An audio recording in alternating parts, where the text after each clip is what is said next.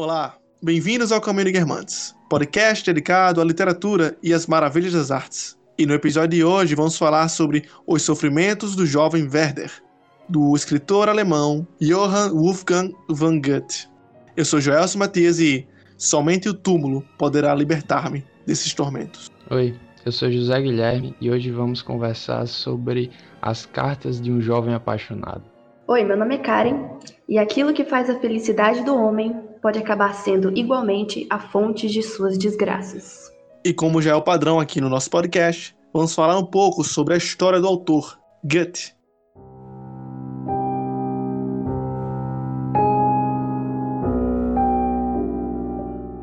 Johann Wolfgang von Goethe nasceu em 1749 e ele foi um polímata, autor e estadista alemão do Sacro Império Romano Germânico, que também fez incursões pelo campo da ciência natural. Como escritor, Goethe foi uma das mais importantes figuras da literatura alemã e do romantismo europeu, e nos finais do século XVIII e início do XIX, juntamente com Schiller, foi um dos líderes do movimento literário alemão classicismo de Weimar.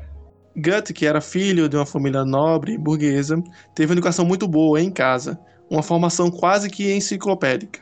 Estudou na Universidade de Leipzig e, posteriormente, se mudou para a cidade de Weimar, cidade essa que ficou conhecida como um dos berços do movimento literário classicista. Goethe, além de difusor da escola literária classicista, ele também ficou conhecido como um criador do romantismo, por assim dizer, um pré-romantismo. Título que ele negou durante toda a sua vida, que a gente vai poder falar um pouquinho mais sobre isso na frente. Também é importante falar que Goethe não é o autor mais lido da Alemanha. Posteriormente, eh, nos anos vindouros, né, até chegar hoje em dia, por mais que nós o conhecemos hoje como um grande nome da literatura alemã, ele foi muito renegado por ter algumas ideias reacionárias e, e ser muito uh, conservador em seu estilo de escrita, o que gerou muitas críticas, como o exemplo do Fausto, né, que é um poema, que é uma peça, um poema, só que é de uma forma tão clássica, né? Que as pessoas do século XVIII, que foram as que primeiro pegaram essa peça, é, não entenderam tão bem assim. Até hoje, ler Fausto é um grande desafio. E o livro que nós vamos analisar hoje, Os Sofrimentos do Jovem Werder, foi um dos primeiros livros que ele escreveu. E isso ele já tinha seus 24 anos. E também existe grande parte dessa história que é bem autobiográfica. Então vamos ver uma confusão aí entre o autor e o personagem, entre o autor e a obra. Coisas que também vão acontecendo em suas demais obras. Para quem se assusta ao ver o, Fausto, né, que são aqueles dois calhamaços gigantes, não deve se assustar tanto ao ler o, sofrimento, o sofrimento de Jovem Werder, porque o peso dele não está no tamanho, e sim no conteúdo, que assim, é claro que o Fausto tem sua, sua densidade, mas o conteúdo desse livro que vamos falar agora é bem pesado.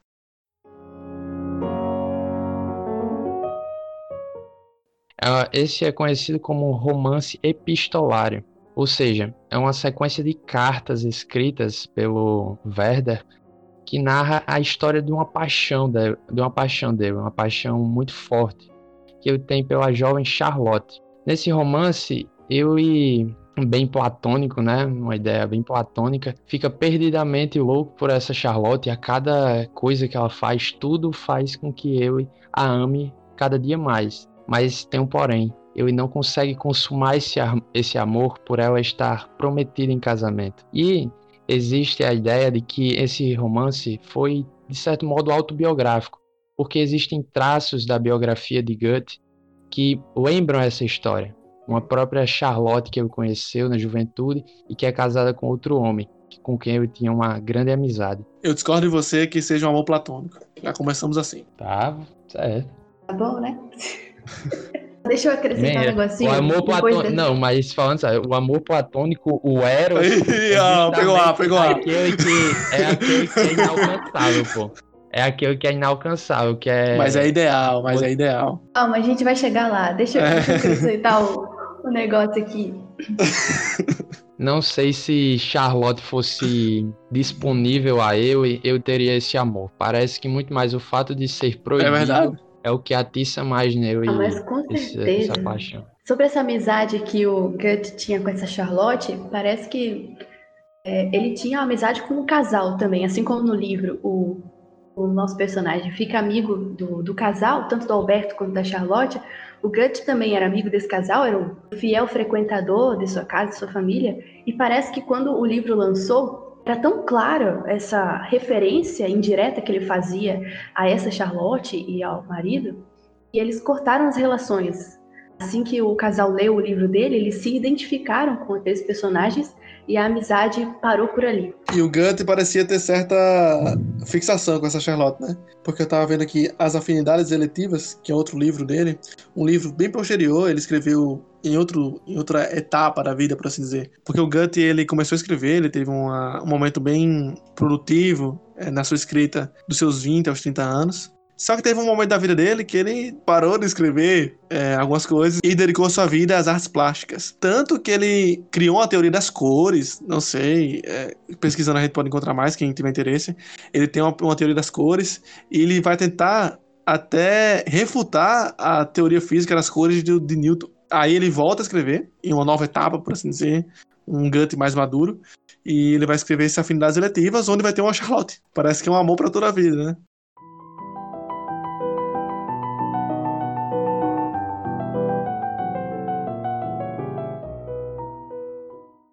Como Zé Guilherme já falou anteriormente, esse livro ele é feito em cartas. Né? E a obra já começa com um editor, que não é o editor do livro real, mas sim o livro fictício, o editor dessas cartas, por assim dizer. Ele vai dar alguns avisos sobre a história, né? Para nos colocar melhor a par de tudo que está acontecendo. Já na primeira carta, nós descobrimos que estamos vendo a história de Vedder, um jovem que aparentemente isso não fica tão claro, teve que fazer uma viagem e deixar a sua cidade natal por algum problema familiar ou alguma, alguma herança, alguma coisa assim. É, mas fica estabelecido o quê? Ele mora na cidade, a mãe dele está na cidade, só que no momento em que as cartas se iniciam em nossa história, ele está em outra cidade. Por isso que ele envia cartas, que era o meu padrão de comunicação na época. Lembrando que a história se passa no tempo em que foi escrita, que é no final dos anos 1700, 1794 até início de 1800. Então já temos um, um tempo estabelecido, né, para que se entenda como as relações funcionam naquele mundo. Tu és tão bom comigo que com certeza não verás problemas em dizer à minha mãe que estou tentando me ocupar da melhor forma possível dos negócios dela e que em breve haverei de lhe dar notícias a respeito do seu andamento, por certo, mais raras. Então a gente tem aí o único momento na história onde o Werner vai explicar o porquê ele está indo para a cidade, que meio que é um alívio da morte de uma pessoa amada e essa questão da herança. Você viu aqui que ele fala de uma tal de Leonor? Ele conversando com esse amigo, ele fala assim: e no entanto, eu não sou culpado. Ele tá falando dessa tal de Leonor, pobre ah, Leonor. Essa, essa aí. Ele fala: eu não sou culpado. Alguma culpa se, procurando distrair-me com as suas faceirices, a paixão nasceu no coração da sua irmã? Entretanto, serei eu inteiramente irrepreensível? Não procurei alimentar os seus sentimentos? Hum, Parece que ela se matou também, né? Por causa dele. Tipo, o caso que acontece com ele aconteceu com ela antes. Caramba, se for já um ciclo de desgraça. É. Um easter egg aqui o negócio. Mas, olha, olha, isso aqui é suposição da gente. Mas de uhum. qualquer forma, dá para entender um pouquinho do mistério desse estilo literário, né? Porque a gente se sente justamente como alguém que pega a correspondência de outra pessoa. Sim. Porque, Verdade. de certo modo, é como se fosse interceptado deu e para o seu amigo Guilherme. E a gente fica só tentando descobrir algumas lacunas Sim, que são deixadas na história, mas que com certeza os dois entendiam entre si.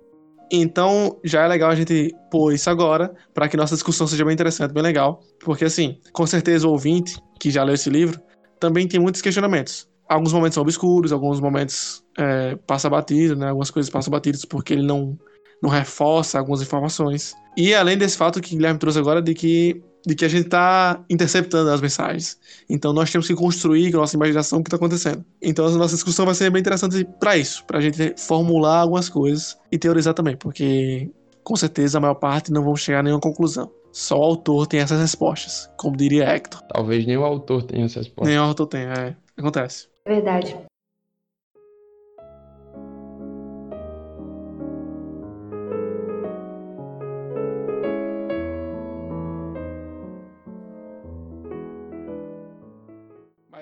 Gente já tem uma desgraça anunciada no começo. Que é a morte de, de alguém, né? De uma moça que amava o Werder. E depois dessa morte, os anos ficaram exaltados ele ficou um pouco né, deprimido e ele aproveita essa, esse momento de buscar herança para ir dar uma relaxada, ir para casa do sítio, um interior, né? Parece ser uma cidade no interior da Alemanha e lá ele vai respirar novos ares. Logo no início das primeiras cartas, a gente já sabe que ele é um pintor, né? Ele fala muito sobre desenho, ele, ele gasta muito tempo observando a natureza, observando as coisas. Ele é um artista nato ele vive por isso, ele vive pela observação da natureza.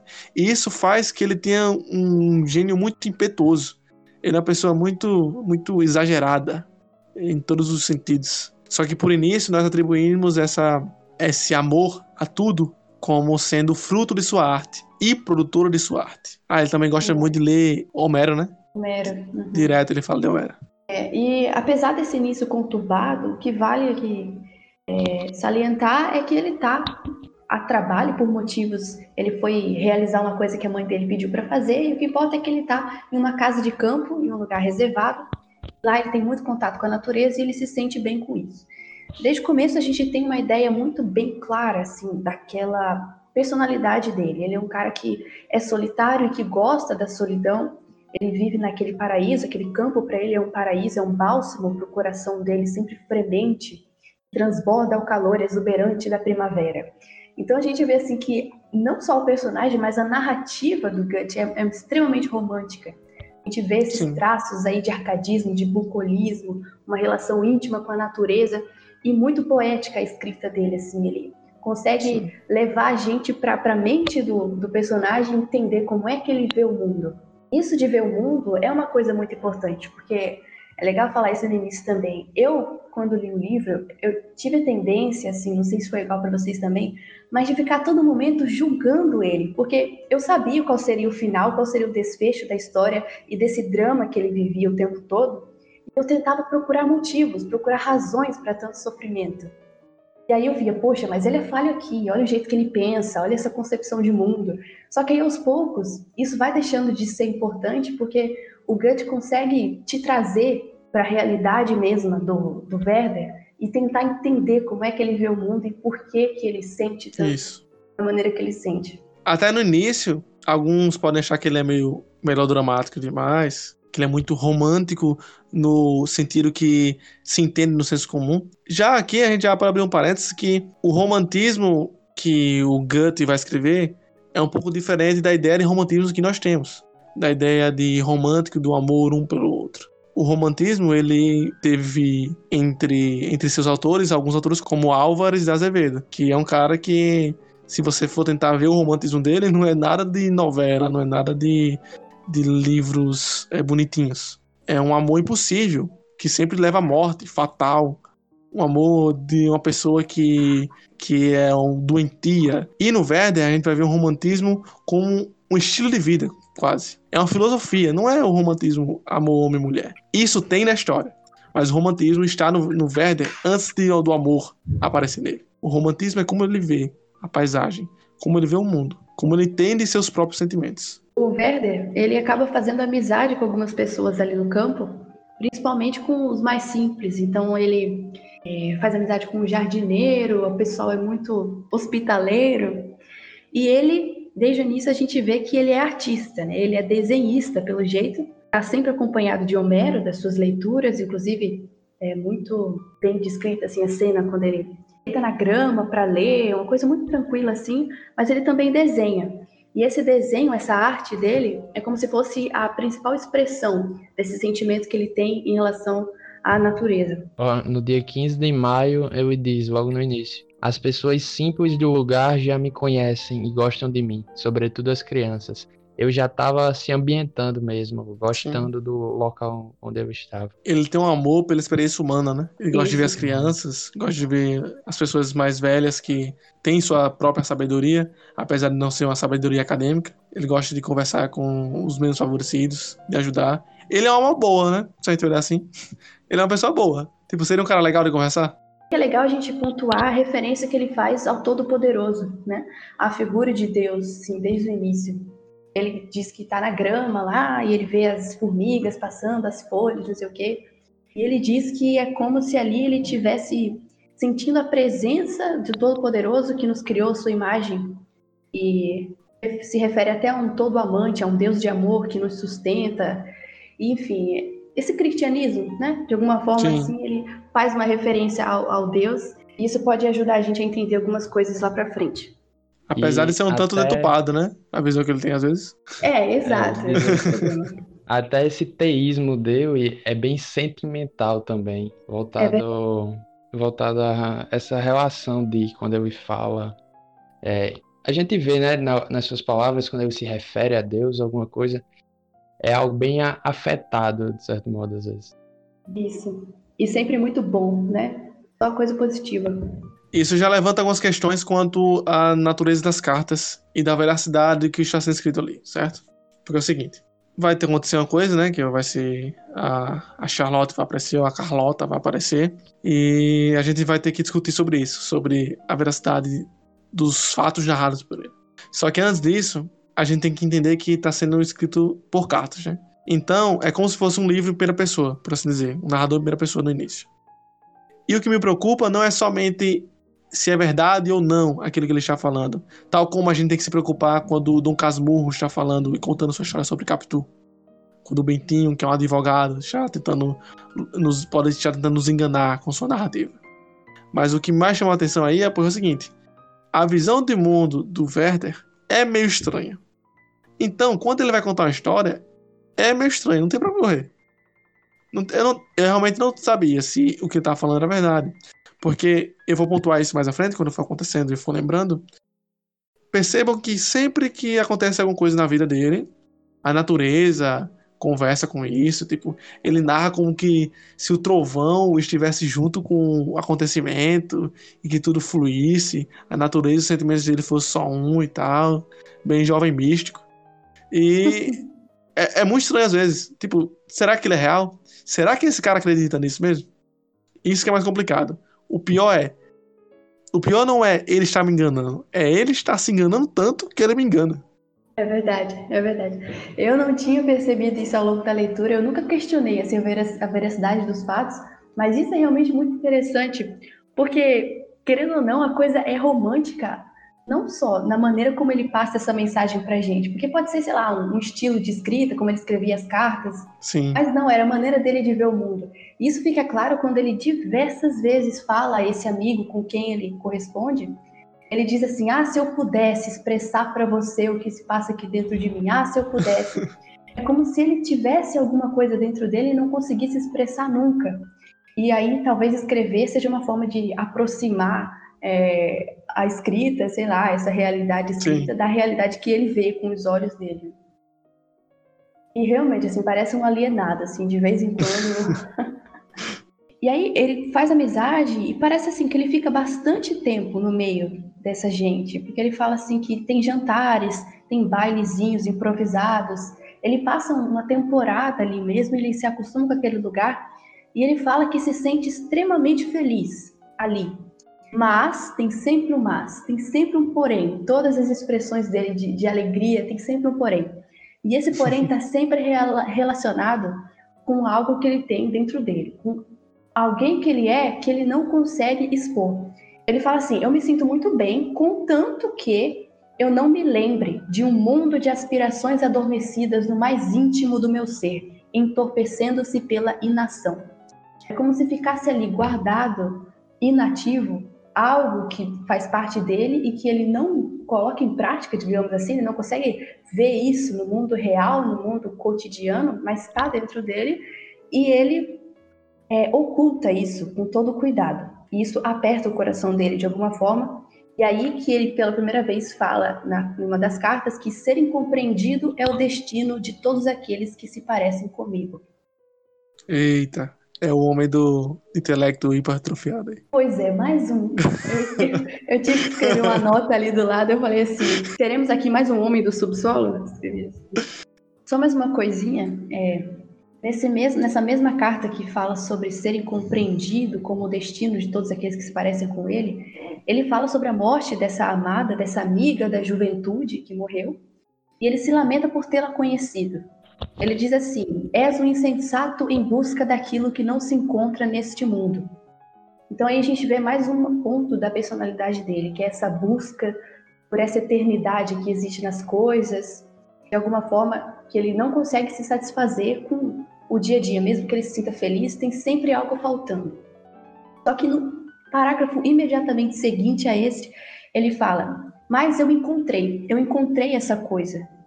E ele fala: Eu senti junto de mim um coração, uma alma eleita, junto dos quais eu queria superar-me, tornando-me tudo aquilo que serei capaz de ser.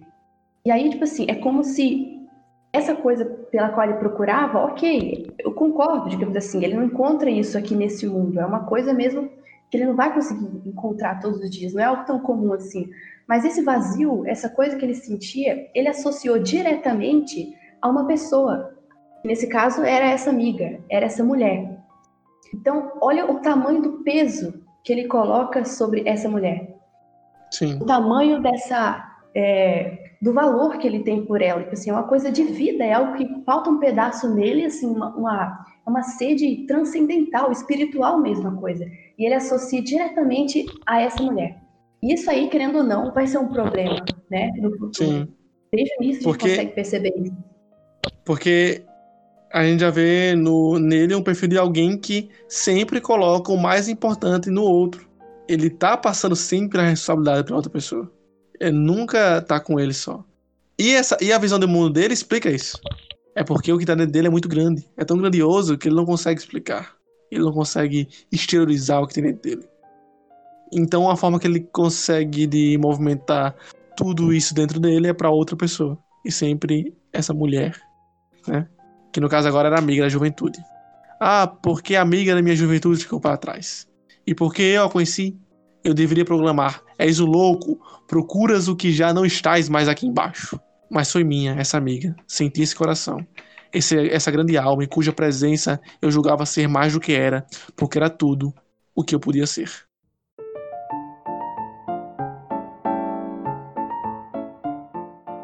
Em dado momento da história, o Werder vai conhecer um cara que ele é um empregado. Lembrando que o Werder gosta de conhecer o povão, né? Ele não é da classe no, nobre, mas tem dinheiro. Então ele é uma pessoa que ajuda os outros e tal. E gosta de conversar, gosta da experiência humana, como a gente falou até agora. E daí ele vai conhecer um cara que é empregado. É, tipo um mordomo, faz tudo nessas casas de pessoas mais ricas. E esse empregado vai ficar contando histórias, porque o velho é um cara legal. Gosta das crianças e tal. Conversa, conversa com os mais velhos, conversa com os mais simples. E ele vai conversar com esse empregado, e esse empregado vai contar a ele uma experiência sensível que ele tem de uma mulher que é ideal. E Werner fica pensando muito nessa mulher, né? O Werner tanto vai escrever uma, uma, uma, carta, né? Que é por isso por aí que ele vai conhecer a história, falando o seguinte: Ah, esse empregado falou dessa mulher. O jeito que ele contou que essa mulher especial foi tão, tão legal, foi tão inacreditável, que eu não quero conhecer essa mulher pessoalmente. Porque se eu a conhecer pessoalmente, não vai ser tão perfeita quanto ele me descreveu. Isso a gente vê, a gente, a gente vê narrado, por assim dizer, em suas cartas, um tempo antes dele ser convidado para um baile. Não é isso? E aí que eu fico pensando, será que a semente da pessoa ideal também não foi germinada aí? É claro que, como a gente falou, o Vero já tem essa coisa de transferir para o outro o amor, transferir para o outro todas as suas energias e colocar como se fosse o centro do mundo pois ele mesmo aparentemente não consegue aguentar o peso de sua existência.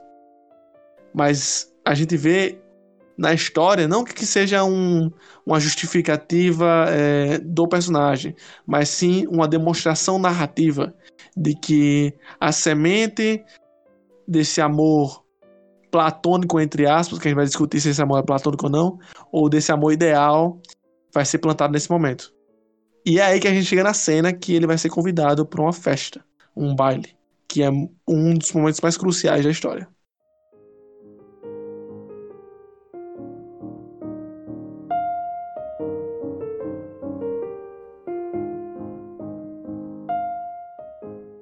Isso.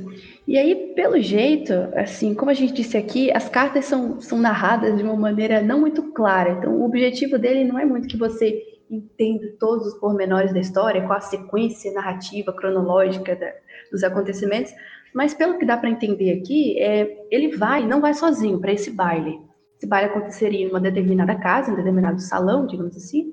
E aí, assim, da residência dele até chegar na, no baile foi um caminho, um caminho importante, que acontece coisas importantes. Vai uma mulher ao lado dele contando sobre uma determinada senhorita que era a Carlota. Ela vivia ali na casa onde eles passariam, pegariam a Carlota, a prima, e iriam para esse baile. E no caminho, até chegar na casa da Carlota, essa mulher que está ao lado dele comenta: Olha, você vai conhecer uma pessoa, ela é uma criatura belíssima, agradabilíssima, mas tome cuidado para não se apaixonar, porque ela é comprometida. Ela foi prometida a um homem e esse homem, por motivo de trabalho, está agora viajando. E pronto, acaba por aí. Ela, ele fica já é, avisado, né, do comprometimento dessa garota antes mesmo de a conhecer, mas já vai com a ideia de que ela é uma pessoa muito boa. É, nessa, nessa cena a gente também observa que, como eu mesmo diz, né, é, o informe deixou-me quase indiferente. Então ele meio que deu de ombros para essa para essa notícia que a acompanhante deu e, dar, e havia acabado de dar para eu. Dá de ombros, não não mexe com eu e saber que eu vai conhecer uma garota que ela tá prometida. Bom, e aí, com esse recado, ele vai até a casa da, uh, da Carlota. Lá eles pegariam a Carlota e juntos seguiriam para o baile. E aí é muito interessante, é a primeira vez que ele vê a Carlota. Ela está em casa, a criada atende eles e diz que a Carlota vai demorar só um pouquinho, então por favor esperem. Então eles descem todos do coche e vão lá na sala de espera, digamos assim, esperar pela Carlota. Então ele atravessou o pátio que conduz a uma bela casa e ao pisar na soleira, ele se encontra com o quadro mais lindo que ele já viu na vida. Ele narra então a cena que está a Carlota e em volta dela várias crianças que depois a gente sabe que são os irmãos da Carlota e ela está assim um vestido muito simples de uma maneira muito simples mas assim é, altiva, com, com autoridade, como alguém que cuida daquelas crianças e todas gostam muito dela, e ela está servindo pão a cada uma delas. E aí ele é aí o primeiro contato deles dois. Aí eles começam a conversar, ele fica muito encantado não só com a beleza dela, mas também com a inteligência, com a maneira como ela conversa, expõe suas ideias. E aí é, eles continuam a viagem, agora com a Carlota junto com ele no carro, seguem até o baile essa parte que ele narra, a visão que ele tem como um quadro, do jeito que ele fala, nós realmente conseguimos ver como um quadro, né? Tipo, é. dá pra imaginar aqueles quadros claro, de, uh, clássicos, né?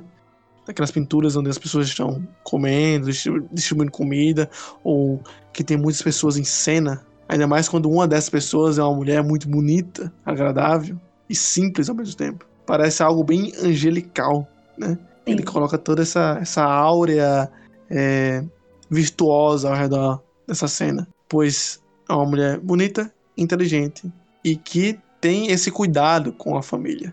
Ela tá ali distribuindo pão, quase uma santa. E é bem assim mesmo que ele se refere a ela. É um anjo, ele fala assim na carta. É. Pois bem, o, o baile segue muito bem. Eles dançaram vários minuetos e a conversa continuou desde a viagem do carro, falando sobre tudo. Ele fica encantado com a visão que ela tem sobre a literatura, inclusive. Ela diz que prefere aqueles autores que tentam se aproximar, que, que façam a história se aproximar da realidade dela, que era aquilo, que era o campo, que era a, a família. E ele ficou encantado com, nossa, né? ficou encantado com a inteligência dela. E aí no baile, eles dançaram bastante. Diz aqui que ele convidou algumas damas, uma após outra, mas era justamente as menos agradáveis. Não quiseram uhum. dar a mão para ele para finalizar. Sim, tanto que dado o momento dessa, dessa cena, eles vão conversando, né, também enquanto dança e tal. E pelo jeito, os dois concordam em dançar um estilo de música específico lá. Não me lembro qual é. Só que, como é uma dança em grupo, né? Então o pessoal vai trocando e tal, aquela coisa, socialização da nobreza, esse tipo de coisa. Então os pares vão trocando, mas sempre voltam pro par original. No momento em que eles vão dançar essa música, que ambos queriam dançar juntos, é, eles deveriam estar com seus pares originais. Ou seja, Carlota não estaria com o Werther. Então eles combinam assim, ó, fala assim, fala o seguinte, eu falo com meu par, a Carlota fala para ele, eu falo com meu par e peço para ele para me liberar, e você fala com sua par. e a gente vai e dança junto. Vamos combinar. Então ela instiga ele a sair disso aí, né? A, a, a dançarem juntos aquele momento especial. Isso pro Werder é um cheio, né? Pra mentalidade dele voada e romântica. Meu Deus. Acho que qualquer palavra que a gente colocar aqui não vai realmente mostrar o amor, a paixão que eu senti e que eu fui criando por Carlota. É algo que até eu e eu diz isso algumas vezes, né? Eu não consigo expressar e tal, bem eufórico. E imagina a gente, né, aqui falando de como eu não consigo se expressar. Então é realmente uma paixão avassaladora que eu tenho. Mesmo no início, eu entendo, eu tendo dado de ombros, não se importando com o aviso. Eu meio que eu escutou o aviso que não deveria se apaixonar, deu de ombros, não deu importância, mas acabou se apaixonando mesmo, estando avisado que não deveria. Mas aí a gente tem até uma certa sensação de que ele esqueceu essa informação, tá ligado? Parece uhum. quase ficou quase inconsciente, por assim dizer, essa informação por algum tempo, mas ele realmente esqueceu ou se negou a aceitar essa informação. É porque é o seguinte, em dado momento de história, vocês podem me ajudar a relembrar essa cena. Eles vão estar tá lá dançando e tal, só começa a chover, chover muito forte e começa a, a ter relâmpagos, a trovoar, né, esse tipo de coisa. E quando essa chuva começa, que vai acabar com a dança, porque as mulheres vão ficar com medo. Coisa que eu não entendi, porque eles moram na Alemanha, né? Deve ver chovendo lá. O, o tempo deve ser horrível, né? Do ponto de vista deles. Então, não entendi muito bem. Mas o foco é o seguinte: eles estão dançando, né? É a cena bem bonita, bem específica. Eu acho que é a, é a dança específica na qual eles saíram de seus pares para dançar juntos, né? Quando Carlota e Werder estão juntos. Werder olha para ela e Carlota percebe que o amor está brotando no coração do Werder. A Carlota fala assim: Eu sou comprometida. Quando ela, fa ela fala isso, um trovão lá fora né, explode.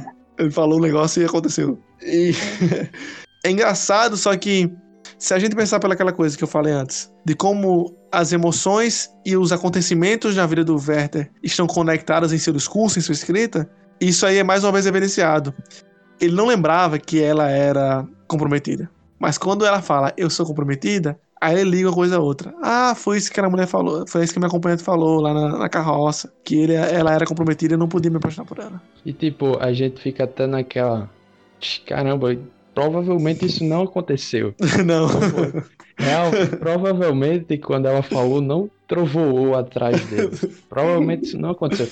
Mas fica até complicado a gente julgar, porque é, mesmo provavelmente os fatos objetivos, a realidade não ter acontecido daquela forma, foi daquele jeito que ele sentiu. É isso, foi, exato. Foi é, daquela forma que ele sentiu tudo aquilo que aconteceu. Pode até ter trovoado em outro momento, só que na mente, no coração dele, foi daquela forma. É, Porque é a natureza reflete a alma do Werder. A gente tem que prestar sempre atenção nisso, sempre. Isso. E a realidade nesse tipo de obra, nesse tipo de, de evento, a realidade é aquilo que ele vê com os olhos, é aquilo que ele vê no momento dele. Então, é difícil a gente tentar assim se referir sempre aos fatos, ao que era e ficar é, acabando com, com a imagem dele por causa disso.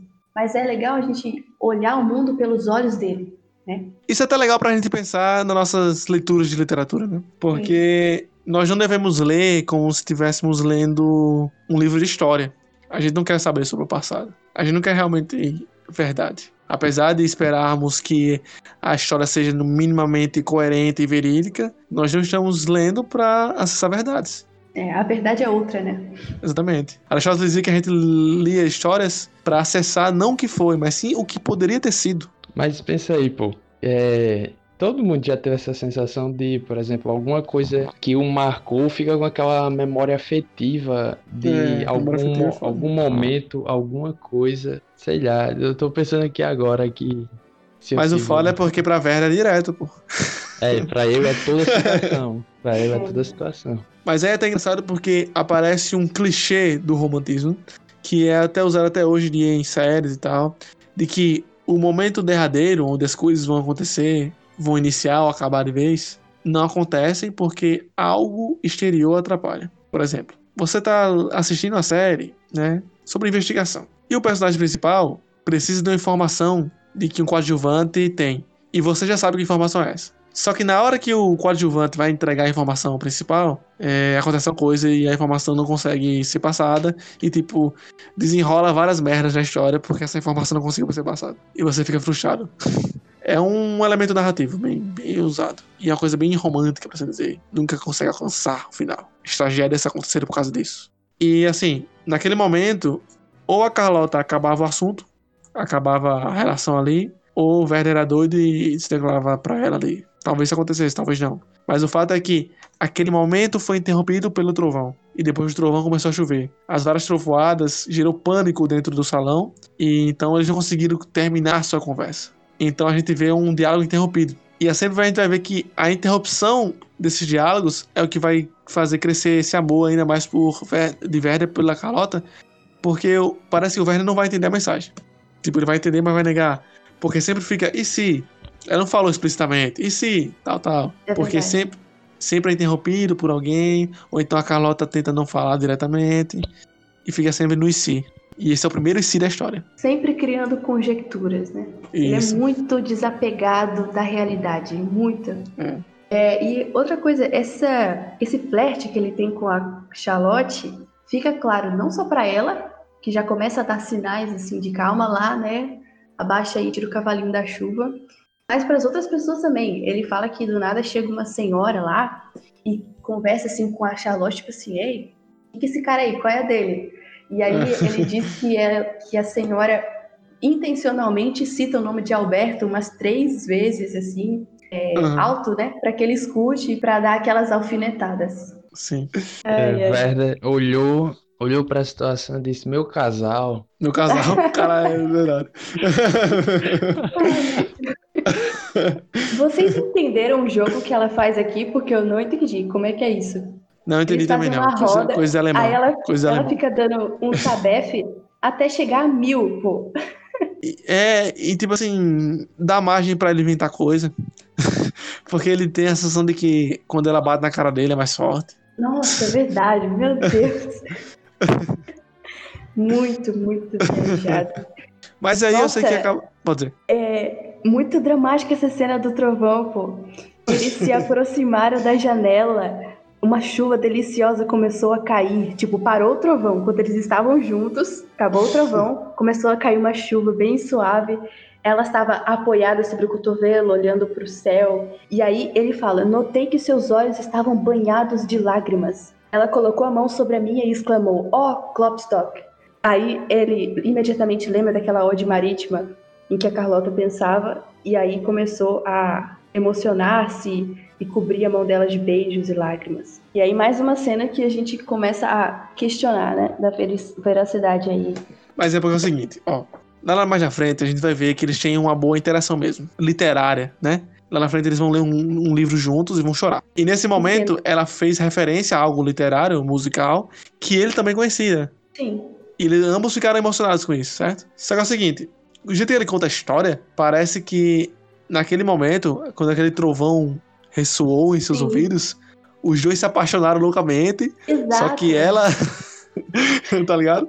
Isso. Tipo...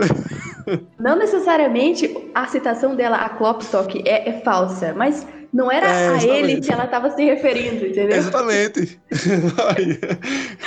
ah, meu Deus.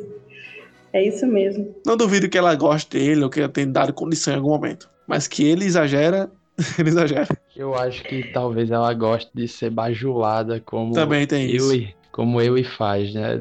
É. São dezenas, várias vezes que ele diz que se joga aos pés dela, beija suas mãos dezenas de vezes. Talvez essa, essa demonstração de afeto, de carinho tão forte, seja algo que ela gosta. Seja. Mas mesmo assim, essa cena aí é inverídica.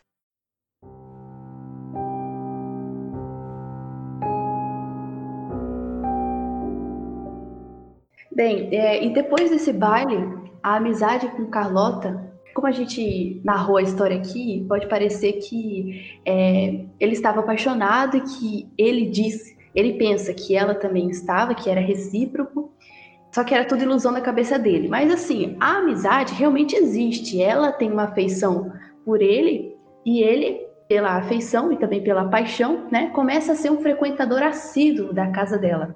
Então ele todos os dias praticamente vai até a casa dela e cria uma amizade muito forte com ela, com os criados, com a casa, inclusive com os irmãos, os irmãozinhos dela, porque a gente sabe que ela era responsável pelaquela casa. A mãe dela era uma pessoa muito boa, uma mulher amável e muito compromissada e que infelizmente padeceu de uma doença, assim, é, foi muito rápida a morte dela e no leito de morte, ela pediu a, a, Charlotte que cuidasse da família. Era uma mulher, uma mulher muito dedicada à, à, vida doméstica e que ela tinha muito amor pelos filhos. E pediu a Charlotte que prometesse que seria como uma mãe e cuidaria deles como uma segunda mãe e que ao pai dela tivesse a devoção e o respeito de uma esposa.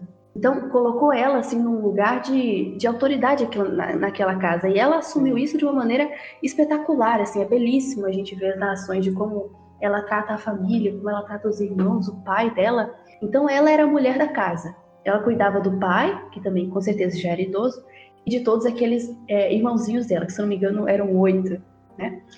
E o, o Werder fica muito é, amigo de toda essa família, somente das crianças e dela. Só lembrando que nesse leito de morte, a mãe dela também vai pedir que o Alberto se case com, com a Carlota e que cuide é. dela. E isso é muito importante para que a gente entenda o lado do, do Werder como verdadeiro. Porque é o seguinte: partindo pelo pressuposto que a Carlota está apaixonada pelo Werder, existe um problema aí. Ela gosta também do Alberto e tem uma promessa aí promessa da mãe. Ou seja, se ela deixasse o Alberto, ela deixaria o posto prometido que deu a mãe dela, que a mãe dela deu a ela. Ela prometeu que ia cuidar dos filhos delas, cuidar da casa, cuidar do pai, se casar com Alberto, que é um bom homem, um homem que tem uma boa, uma boa quantidade de dinheiro e que ia conseguir suprir e cuidar da família. Então não é só uma coisa que ela tá abrindo mão, não. Tipo, ela tem responsabilidades além do seu amor. Ela tem uma responsabilidade familiar além disso. Então já é um bom argumento aí pro Verde aí, né? Ser verdadeiro o amor dela por ele. Mas de qualquer forma, não parece ter um peso tão grande assim, essa, essa promessa. Tipo assim, é claro que tem um peso, mas é como se não fosse esse o fato definitivo para ela aceitar o, o Alberto. E também porque é muito duvidoso qualquer referência que a gente tenha ao Alberto aqui, porque o Alberto é o arqui-inimigo do, do Werder, do, do é, da história. Então a gente sempre vai ter uma visão do Alberto como aquele cara assim meio pacato, meio sem uhum. graça, que não tem muitas coisas, mas que é um bom, uma, uma boa pessoa, uma pessoa normal, né, digamos assim. Sim. Mas às vezes o cara era maravilhoso, era incrível. É verdade. Não, não, tem esse lado da história, sabe? Tipo, porque ele é muito justo, honesto, o quê? Só que ele parece é. um cara chato, né? Como Isso. o Vera Tipo, é. parece que ele não sabe apreciar a, precio... a preciosidade da alma da Carlota, como eu aprecio. Uhum aquela beleza. Uhum. E a gente já pode falar que o convívio entre a Carlota, a família, e o Verde e a família da Carlota fica muito estreito mesmo, né? Que a gente tava falando aqui. E ele vai começar a gostar dos filhos, dos irmãos da Carlota. Ele mesmo cortava os pães e dividia com a Carlota. Tipo, bem fofinho mesmo, né? É. e aí já vem uma lembrança, uma, um questionamento que a gente pode fazer agora. Qual é a idade desses personagens? Putz. Isso é importante. Na minha seguinte. cabeça, eles tinham sempre assim, uns 20 e poucos. Mas Tatiana diz que não. E aí eu comecei é... a questionar. Eu vi outros cantos também, que ele não tem essa idade. Ai, que horror. Tipo, ele é novinho mesmo. Muito estranho. Aí eu fico perguntando, será que ele é novinho e, ele, e, ela, e eles são mais velhos, tipo Alberto e a Carlota? Caramba. Eu acho que sim. Até porque a linguagem toda dele, claro, se você for ver a história, você vai ver algo certo modo rebuscado, muito romântico e tal. Mas se você for abstrair o conteúdo daquelas mensagens, daquelas cartas, é algo tão juvenil, tão adolescente às vezes, que não me parece que eu teria a maturidade de que, com que Alberto enxerga a vida. Parece que Alberto é muito mais responsável. Isso. Tá, é. tá pronto para ser um homem de família, um pai de família. É. Enquanto eu é, é um adolescente é. sentimental que é muitas vezes até presunçoso de dizer, olha, Alberto não ama ela como eu amo, tal. É, frases como essa que não me, me fazem crer que eu é realmente mais jovem do que o casal Sim. em questão. Verdade. Tipo, é, Zé Guilherme até conversou comigo no meio da leitura, falou assim, ah, é, eles vão passear, né? Daqui a pouco a gente chega nessa parte, mas já adiantando, o ouvinte já leu, né? Então, não tem pra que ser Era tão... assim, né? É... e, e em certo momento eles vão conversar lá, né? Vão sair. Aí tá o Alberto, a Carlota e o Werder.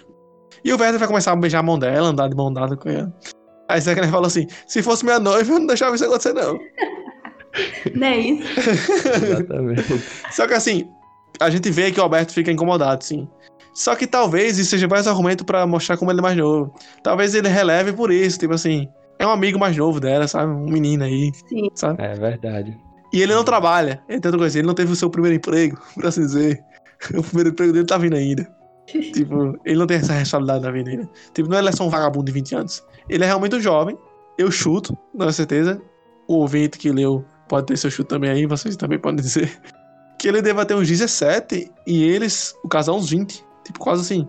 Tipo, não é tão gritante a, a diferença, mas socialmente, a gente olhando assim de fora, é estranho.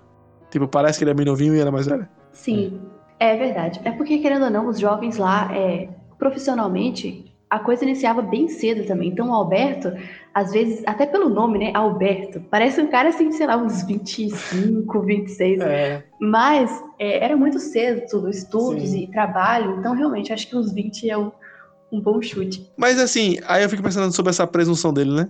Porque ele é tão presunçoso que ele nos faz, a- nos faz ignorar às vezes a idade dele, sendo que ele não fala. Ou seja, ele dá a entender a gente, em certos momentos, que ele tem chance. Que ele tá pau a pau com ele ali. Tipo assim, qualquer vacilo aqui eu, eu consigo conquistar o coração dela. Se não fosse prometida, se É. conhecido ao mesmo tempo, É. eu conseguia. Pois é. Tá, tô com dó agora. É pra mesmo. Eu acho. Vai, depois disso eu só me lembro que eu ia sair pra outra cidade tentar parecer. Não, peraí, só uma coisinha, tem- Tá pior ainda, né? Porque ele tá casado. Tá. Então a gente entra nessa cena já, só uma coisa antes. Só pra fechar essa parte, que tem mais um, mais um ato, por assim dizer, mais à frente, que vai o fechamento da história. O relacionamento entre ele e a Carlota tá bem legal, vai ter interessante, né? Como eu falei, tá bem fofinho, bem bonitinho e tal. Até seria bonitinho porque ele é mais novo, quem sabe, não sei. E. Só que isso abala um pouco quando o Alberto chega, né? O Alberto, ele é aquele, o arquirrival, o arquirrival, o arquinimigo, como o Carne falou. Ele vai ser o cara que vai atrapalhar as conversas, vai ser o cara que vai ficar com um olhar desconfiado para as coisas. O Werner vai, vai perceber é, essa, esse incômodo que o Alberto tem. Só que o Werner também vai ser amigo do casal, né? Ele vai apreciar o Alberto, como ele é inteligente, Sim. honesto e tal. E aí, eu queria pontuar nessa parte um diálogo que eles têm indo pro cemitério. Não lembro agora exatamente o contexto. E lá eles vão ver as tumbas, né? Então a morte já tá- está conosco nessa cena. Eles vão ter dois diálogos Ok. interessantes entre o Werder e o, e o Alberto. Um é que eles vão falar sobre as armas, que o Alberto vai falar que tem duas armas em casa, é, que são as arma- armas que só servem de adorno e ornamento, mas que ele não usa, ele prefere não usar armas. O Alberto não curte muito usar armas, pelo jeito. E daí eles vão entrando mais a fundo na questão do suicídio. Se você que leu prestou atenção até agora na história, o Werder fala do suicídio desde o início. Ele vive fler- flertando com o suicídio, ele toma as suas emoções até as últimas instâncias. Talvez tenha um caso de suicídio por, ocasionado por ele, né? No início da história, como a gente conjecturou ainda há pouco. Mas nessa cena específica, a gente vê que o, o não tem medo de morrer. Ele realmente encontra no suicídio uma saída válida, justa, né? Até mesmo ele crê que o suicídio vale a pena porque ele vai ver a Deus, né? É aquilo que a gente falou lá antes. Ele tem uma visão de Deus bem deturpada. Ele acredita que morrendo ele vai conseguir ver a Deus e o mundo lá vai ser melhor, tal como nas escrituras é dito. Só que ele interpreta do jeito que ele quer, né? Talvez também tenha a ver com um certo uma certa não crítica, né? Eu acho que com certeza Goethe era luterano. Mas é uma certa tendência do mundo pós-reforma. A liberdade interpretativa individual ganhou força nesse momento. E aí a gente vê a interpretação do Werder, né? De que ele vai. que quem se mata vai ver Deus. Vai pro mais belo, mais rápido. Eu tô na parte justamente que eu disse isso. É, eu impunha a, a pistola é, com gesto solene e apertando a boca do cano contra a testa, sobre o olho direito. Que significa isso? Aí eu disse, não está carregada.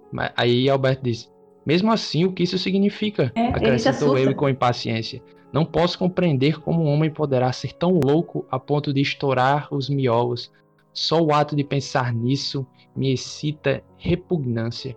Então esse assunto sobre a morte, esse, essa, essa declaração explícita que o, que o, que o Vero vai fazer sobre querer se matar, é, vai demonstrar esse ápice da sua depressão e sua angústia por não conseguir a mulher amada. Ele vai passar por episódios em que vai querer estar ao lado de uma pessoa que esteve com a Carlota, de tão apaixonado que ele está. Né? Você lembra dessa parte? É engraçado Sim. isso aí. Ele falava que às vezes ele, por algum motivo, não podia visitá-la. Então ele mandava um, criado ir visitar a, a Carlota, fazer alguma coisa insignificante lá e voltar, só para que ele pudesse respirar o mesmo Olha ar que a Carlota estava respirando. então nesse momento a gente pode ver como ele já está no fundo do poço desse amor, né? E daí ele vai tentando se, se distanciar mais e mais. E em dada, dada carta, ele vai explicar, vai falar pro Guilherme, que é seu amigo, que é o, o intelector da história, ou das cartas, é, melhor dizendo, que ele tem uma chance de trabalhar na embaixada, em uma cidade grande e tal. E talvez seja saída disso, né? Ele percebe que ele tá causando mal-estar. E ele não quer ser esse cara que vai separar o casal, né? Só que o amor dele também fala muito mais alto. Então, para não fazer uma besteira, ele vai embora. Ele se despede da Carlota, se despede do Alberto, promete manter um certo contato e vai embora.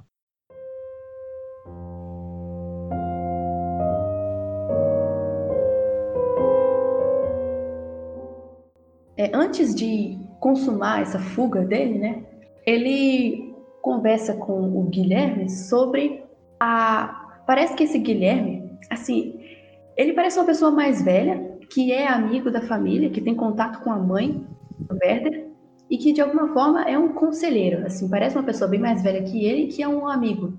E ele aconselhava o Werder sempre a procurar uma profissão, né, a, a dedicar seus esforços a alguma coisa estável, sólida, e que parece que esse, esse Guilherme percebia, né, essa, é, essa queda que ele tinha, essa versão à realidade que ele tinha, dessa, dessa tendência a cair em paixões, é, fatais, né? E aconselhava ele a procurar um trabalho. E aí ele fala em uma das cartas que você me aconselha a seguir uma profissão e eu penso nisso seriamente.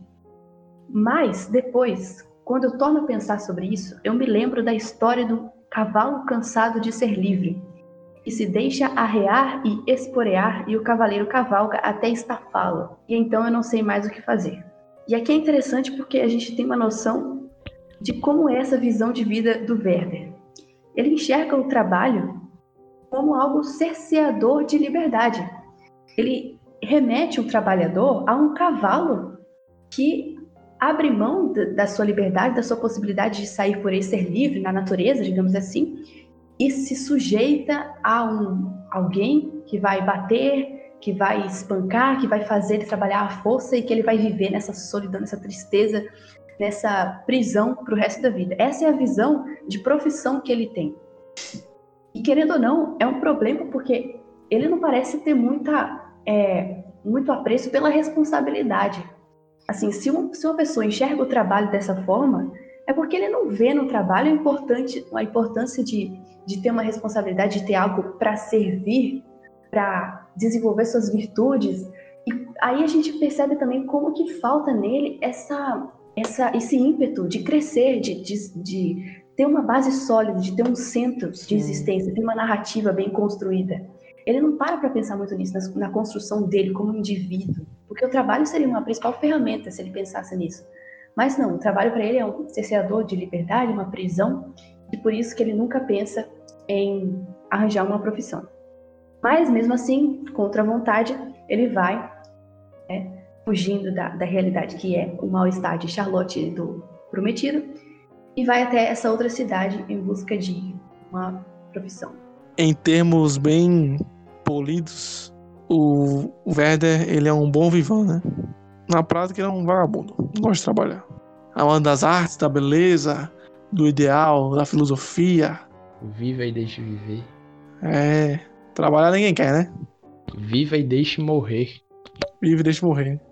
Mas aí ele vai começar a trabalhar nessa embaixada, se não me engano, eu posso estar errando os títulos.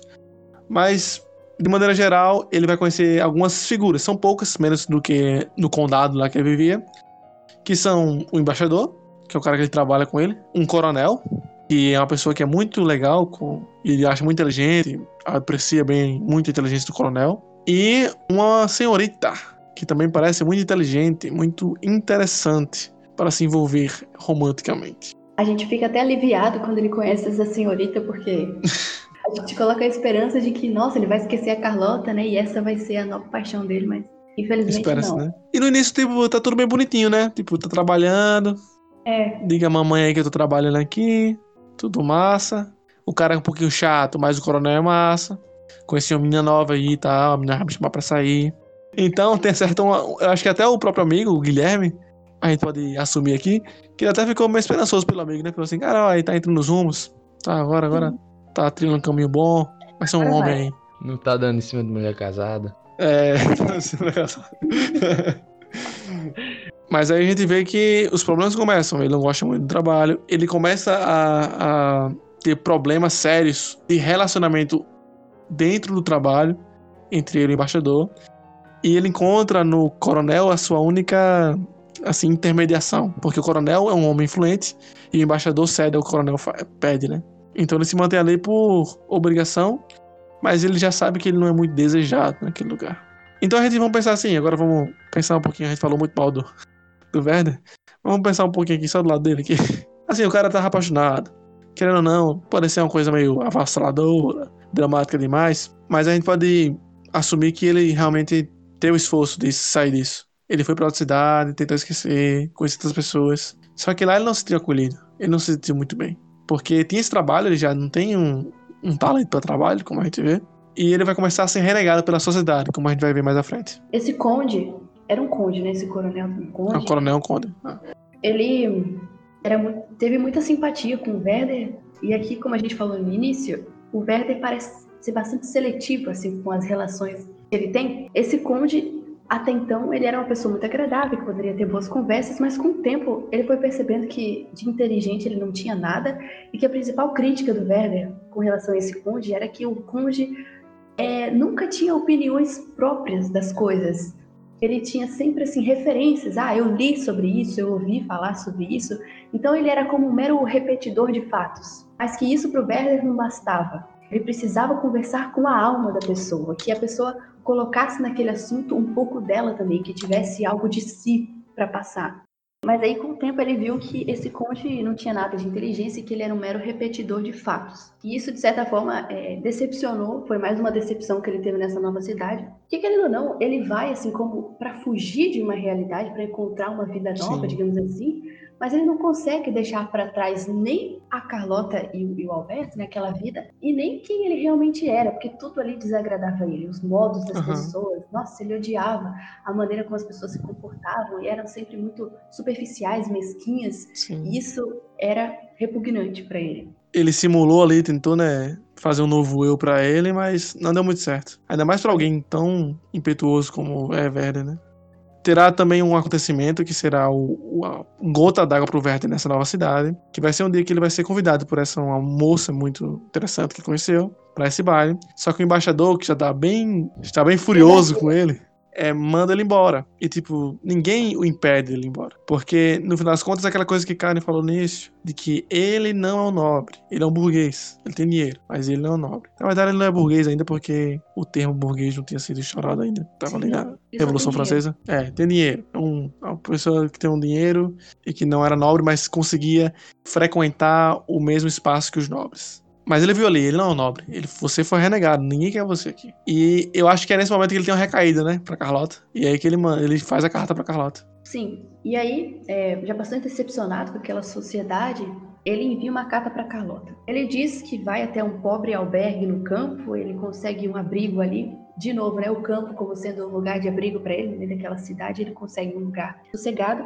E aí ele conta para ele sobre como aquele momento de escrever é um dos primeiros momentos de felicidade que ele está tendo desde que ele chegou naquela cidade e como que ele não é feliz naquele lugar. Ele chega até a dizer que como ele está depressivo, ele diz assim, é, não sei por que me deito ou por que me levanto. E aí ele começa, pela primeira vez, destacar com mais clareza sobre essa falta de é, fermento que dá sabor à vida. Tipo assim, porque até então a gente percebeu que o, o Werther tem uma visão bastante romântica, bastante poética da da natureza, daquilo que seca, e agora ele começa a lamentar a falta de, de, significado que as coisas passam a ter. Ele não consegue mais ver graça na noite, na lua, nas estrelas e nada disso. Então ele derrama para ela toda essa falta que essa antiga vida dele causa nele e de como ele está desolado nessa nova realidade. Mais uma vez, ele não aguenta aquilo que contém em si e transfere para o outro a responsabilidade. Isso aí já é a terceira vez que a gente vê isso na história. E sempre rolando. O Werther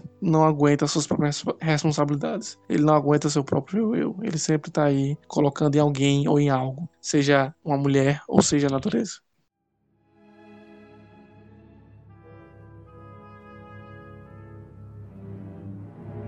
O Werder está de volta a estaca zero. Ele tentou sair daquele lugar, tentou ficar próximo de um conde rico, mas o achou chato. Tentou trabalhar na cidade, mas as pessoas não aceitaram. O Werder é uma pessoa muito emotiva, impetuosa, como muitas vezes já disse até agora, mas a gente vê como ele também foi renegado pela sociedade. É claro que alguns podem julgar o seu desejo pelo reconhecimento social algo um tanto vaidoso, só que a gente tem que ver também que ele não tem outras formas de alimentar o seu amor próprio. Tendo em vista que, a grosso modo, esse seria o Instagram deles, né? Por diante o Instagram para alimentar nosso ego. E isso seria a saída dele. Então não temos muito o que julgar nessa parte. Mas a gente vê aí um homem já, que já se passaram quase dois anos, é isso? Desde o início da história. Então, se ele já era um pré-adolescente, ele já agora já é um adulto, já tem responsabilidades. Mas aí a gente vê alguém que tentou mudar algo, tentou fazer as coisas, tentou se sair daquele relacionamento que não era certo pertencer. Mas no fim da história, ou seja, nessa parte que vamos falar agora, ele se entregou ao seu amor. Mas, infelizmente, se entregou à parte mais doentia deste amor.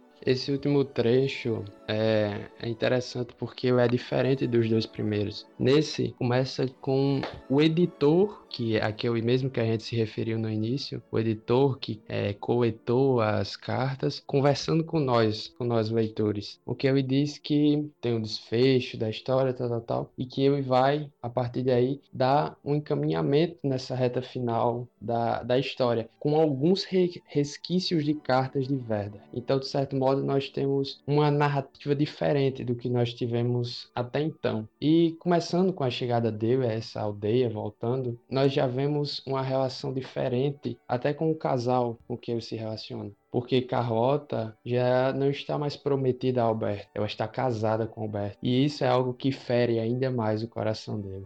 Essa mudança de perspectiva né, do, das cartas de Werther para esse editor, que agora está compilando essas, essas conversas e tentando dar um sentido mais amplo a tudo isso, dá um peso também maior à história. Até então, víamos um jovem, um jovem sofrendo por amor, um jovem exagerado sofrendo por um amor exagerado. Vemos agora também um homem que sofre de verdade, um homem que tem sua vida atrapalhada por esse sentimento e que não consegue viver de outra forma, já que esse sentimento é tão avassalador. Não importa se o sentimento dele é válido não. O que importa é que já se tornou algo patológico nesse momento da história.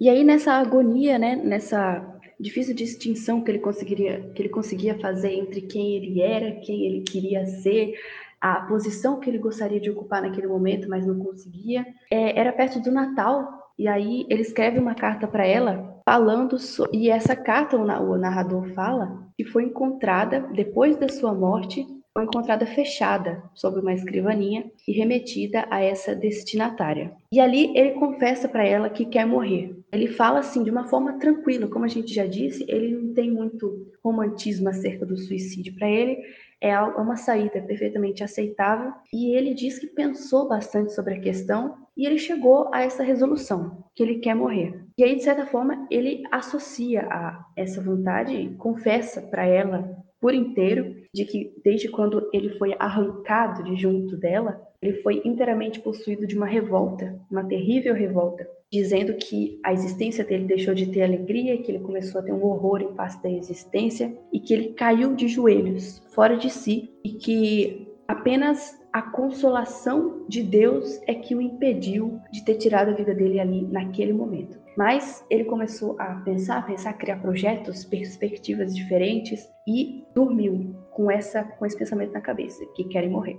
E ele tinha esperança de que ele esqueceria esse pensamento e no outro dia ele acordaria bem, só que não, no outro dia ele acordou resoluto a se sacrificar por ela. E aí é interessante porque a gente vê aqui que é um sacrifício.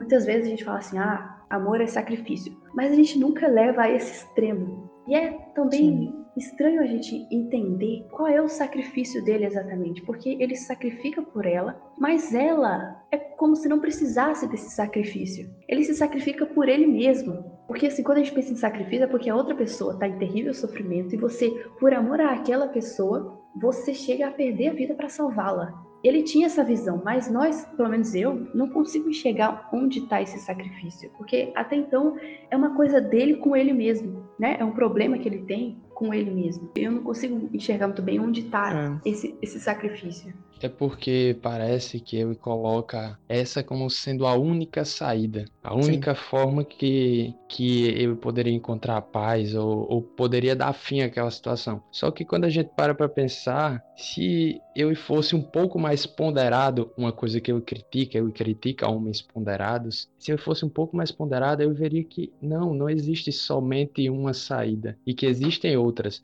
mas ele fechado no círculo, ele coloca essa visão e só consegue enxergar uma saída para toda aquela situação. Josa, eu recebi essa crítica quando eu estava escrevendo a peça lá do Yes. Ah, só tem a saída, né? Que o pessoal dizia, olha, podia acontecer um bocado de coisa aqui, mas você colocar essa coisa como se fosse inevitável. Mas não é. Aí eu fiquei pensando, realmente nas horas que a gente tá agoniado, é, tenso, a gente tende a fazer isso, de fechar nossos olhos para todas as soluções que podem ser encontradas e focar só em uma coisa. Sim. Não abrir os horizontes, não conseguir entender, não ponderar dentro da situação. Algumas características do que Werther traz parece tipicamente uma pessoa que está num quadro depressivo, né? Porque, assim, não, não estamos nos aprofundando em termos específicos. É coisa bem senso comum mesmo. Ele dorme e em busca dessa desse cura para essa sua dor interna, né? Para a dor de sua alma. Ele vê as coisas de uma forma muito objetiva e não vê saída para outras coisas. Isso são características de uma pessoa que está em um sofrimento extremamente forte. E é isso que a gente tem que entender. Não é mais só o lado romântico dele agora gritando. É uma doença da alma. Ou seja, não é que o discurso dele até agora de que possivelmente ia se matar, que vai levar ele a se matar sozinho. A semente já estava plantada. A dor agora que vai fazer o resto. Mas antes disso, ele é romântico ainda, por muitas vezes. Por muitas vezes ele fala que vai morrer, que vai se matar, mas não faz. Ele manda carta, vai na frente da casa da Carlota, anda por aí, revisita os locais. E, então parece que por um momento ele nega essa morte. Ele quer fazer, mas ele fica: não, não, vou, vou fazer isso, vou mandar essa carta. Parece que ele tá esperando ainda, né? E se, aquele se que a gente falou lá no meio do podcast. E se do nada ela falar que vai me amar para sempre e vai deixar tudo por mim? Ele não espera por isso. Eu, eu vejo mais como uma despedida, sabe? Sim, é. Assim, a forma como ele, como ele anda e como ele vê as coisas, parece que é a última vez que você tá vendo aquilo. Meu Deus. Uhum. É, é, bem triste isso, né? Você se colocar no, no, no lugar dessa pessoa, porque uhum. né, a gente passou o episódio todo troçando da imagem dele, de como ele é alienado e iludido, Sim. mas é interessante também, assim, até pela nossa profissão, né, do, do, futuro, você se acostumar a se colocar na posição dessa pessoa e tentar enxergar uhum. da forma como ela vê. E realmente você começa a ficar muito triste com isso.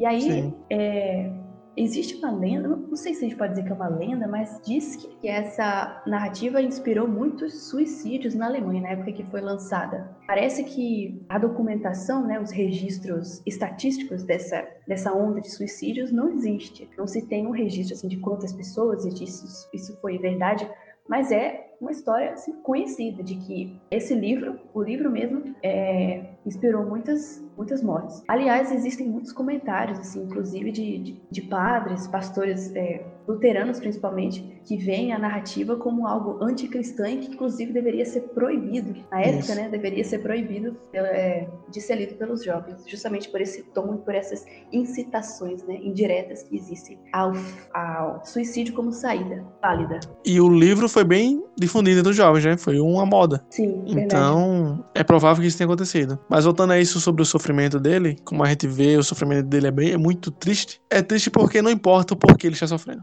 Assim, se a gente vê alguém que tá quase cruzando a linha do suicídio, não importa o porquê ele está sofrendo. A gente tá vendo, a gente sofre junto porque a gente sabe que é aquilo a despedida. O livro é antigo, a gente já sabe, mas quase todo mundo sabe o que vai acontecer no, livro, no final do livro. Mas mesmo assim, o peso continua o mesmo. Porque, como eu disse, independente do motivo, o sofrimento é igual. E independente do motivo, o suicídio é algo muito difícil de se lidar. Porque, como a gente falou até então, o amor dele parece besta. Os motivos dele parecem muito besta. Mas nós chegamos no momento crítico. Aqui estamos falando de suicídio de uma maneira potencialmente real. E vai acontecer. Estamos próximos dessa cena, do momento derradeiro do suicídio. E se a gente pensou até então que tudo que ele falava era besteira, a gente pode pensar assim: ah, ele vai se matar por besteira. Mas o que não é besteira para alguém se matar? Sendo que você lida com suicídio, tudo parece besteira. Não parece que nada valha a pena tirar a própria vida. Então, esse é um momento, sim, de muita empatia que a gente tem com o personagem. Eu acho que para quem é mais uh, sensível, é até um pouquinho mais difícil de ler essa parte. Ainda mais porque é mais é mais chanceado, né? Temos um, um quase narrador contando essa história. E esse quase narrador é um, ele está relatando, ou seja,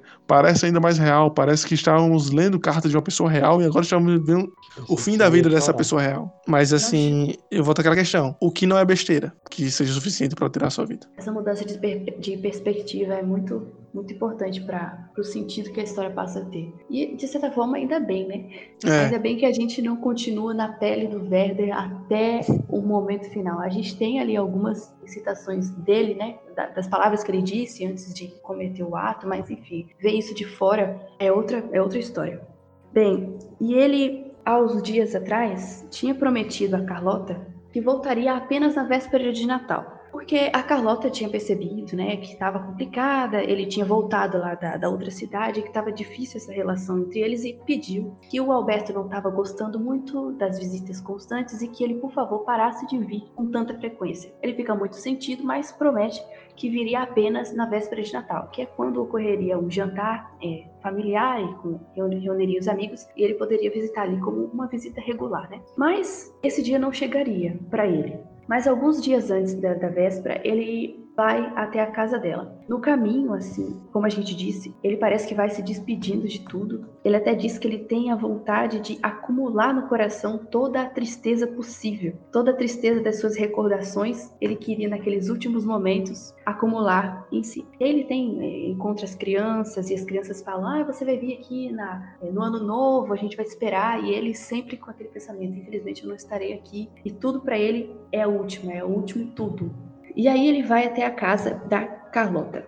É legal, essa cena é bem triste, né? Essa parte da despedida dele com o mundo é bem triste. E o romantismo dele fica um tanto melancólico nessa cena. Não é mais tão engraçado quanto antes. Mas sim aquela coisa do adeus a todos os cantos. Adeus às visões. Adeus àquela terra. Adeus ao mundo. Adeus, eu nunca mais vou andar por aquela região. Nunca mais vou andar pelaquela estrada. Adeus Carlota vai olhar para o meu túmulo e vai pensar sobre os bons momentos. Mas eu estarei lá, ao lado de sua mãe. Engraçado que ele, ele traz de volta aquela coisa da mãe dele, né? Sim, é verdade. Ele tem esperança de que numa outra vida ele reencontre a mãe e reencontre a Carlota, né? Em outras condições, em outras, outras circunstâncias, mas que eles, ele tem a esperança viva de que eles ainda viverão juntos. Antes dele, dele começar a sua despedida, a vida, e ele ter seu último encontro com Carlota, Werder ele vai rever o empregado. Lembra lá no começo que ele contou a história de que sua patroa era muito linda e que era uma pessoa muito especial que Werder não queria vê-la pessoalmente para que não perdesse aquela perfeição descrita pelo empregado. E logo depois, né, o Werder vai conhecer a Carlota, que é a perfeição dele. O Werder vai encontrar esse, esse empregado é, um pouco triste, né? E e eles vão conversar sobre o porquê ele vai estar tão desolado. Aí o empregado fala: Ah, eu fui, eu fui despedido do meu trabalho, porque eu gostava muito da minha, da minha patroa Só que eu fiz algo que eu não deveria ter feito. Ela estava sozinha lá no quarto dela e eu tentei atacá-la. Ele parece se arrepender, o próprio empregado parece se arrepender, mas também não parece se arrepender tanto. E ele fala que agora tem um novo empregado lá e que ele está com muito ciúme desse novo empregado, porque ele sabe que todos que entram naquela casa se apaixonam por aquela bela mulher. E esse empregado acha que essa mulher só pode ser dele. Pouco tempo depois, né, ainda nessa parte, se descobre que aconteceu um assassinato. E quem foi que morreu? O novo empregado da casa daquela patroa desse conhecido do Werder. E o Werder vê que o cara foi lá e matou um homem por ter ciúmes. Isso não parece importante, mas aqui se levantam duas questões e a gente pode focar aqui também nas falas do Werder. A primeira é: o Werder pensou em atacar fisicamente a Carlota, abusar sexualmente por um momento. Algumas palavras dele faz isso, dá a entender isso. Porque ele fala assim: ah, aquele homem ele segurou e tal. Mas eu não tenho essa mesma, essa índole de se me segurar. Eu iria até os últimos, os últimos segundos. E foi, né? É por isso que eu falei lá no, mais cedo que talvez o amor do Werner não seja platônico, porque ele não quer ficar só nas ideias. Ele realmente é o tipo de homem que iria até o fim. Então, apesar da gente ter, ter pensado nisso do suicídio dele, tipo, é realmente muito triste. É uma coisa muito pesada de se conversar, de se lidar, mesmo que seja na literatura. Mas mesmo assim, ele não é uma pessoa exatamente boazinha. Essa conversa com esse empregado lhe faz pensar em abuso sexual, forçar a Carlota a ficar com ele, lhe faz pensar em, homicídio, em matar a, o Alberto para ficar com, com, com, a Carlota. Aí parece ainda mais que a única saída é o suicídio. Parece, cara, aquele que a gente tava falando sobre o sacrifício, né? Parece que pode ser sim um sacrifício pela Carlota, porque se o Werner continuasse com vida, ele poderia destruir a vida dela ou ele ia matar o Alberto ou ele ia abusar sexualmente dela. Talvez. E a única saída para ele foi suicídio. É, em um dos trechos ele inclusive diz que um de nós três precisa morrer. E ele fala assim: um de nós três precisa desaparecer, e as pessoas sou eu. E sobre o homicídio, tipo assim, com essa relação com esse empregado, tem uma alusão aí não somente ao, ao provável abuso sexual, mas também ao homicídio do, do, Alberto. E isso aí a gente percebe desde o início da narrativa, que desde aquele primeiro baile que ele estava com ela, ele conta de uma hora que ele estava vendo ela comer as laranjas, comer uma laranja e compartilhar com as amigas. E ele diz que cada vez que ele compartilhava um pedaço com alguma amiga, ele sentia uma apunhalada no coração. Ele fala assim: pensa numa coisa tão simplória assim, ele tinha um ciúmes deste tamanho. E também sobre a dança, ele olha assim, não exatamente direcionada a ela, mas ele fala na carta que se eu tivesse uma amada e algum outro estivesse dançando com ela, eu seria capaz de matar esse outro. Ele fala assim. Então, desde início, a gente vê que ele tem um ciúmes, assim. Não Sim. ainda só por ela, mas faz parte da constituição dele, né? De, de quem ele é. é assim. Ele vai até o, o fim das. Ele vai até o outro extremo.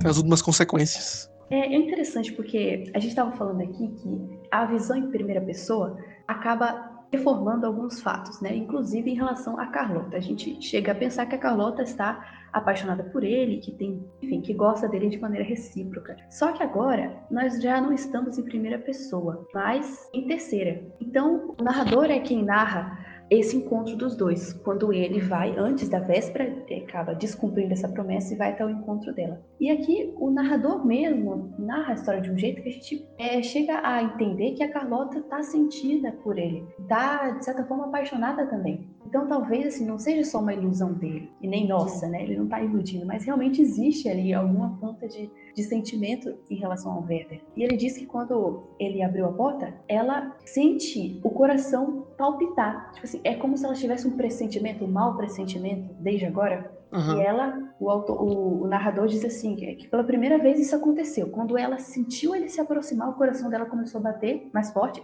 O narrador até fala assim, é, por que será que isso? Né? Era, a primeira, era a primeira vez que isso acontecia e há razões para acreditá-lo. Mas aí ela abre a porta, uma espécie de arrebatamento apaixonado, e diz: Ah, você descumpriu a promessa, você não cumpriu a palavra. Ele fala: Eu nada prometi. E começa essa tarde que eles passam juntas, que não é muito longa, mas que é muito importante. Ela é muito especial, porque, se perceberem, ela é um espelho da primeira cena, do encontro deles. Antes de começar a gravar, a gente tava falando isso. Como é que o cara sabe o que ela pensou? Isso eu fiquei pensando nisso, sabe? Ele é só editor? Como é que ele sabe o que ela pensou? Mas aí já seria duvidar, duvidar demais, né? Já seria muito maldade nossa. Porque a gente ia pensar, não, eu duvido do velho, duvido do editor e tal. Uhum. Sim. Então, a gente tem que pelo menos confiar nesse editor, né? Então a gente vai entender que sim, a Carlota tem um certo sentimento pelo Werther.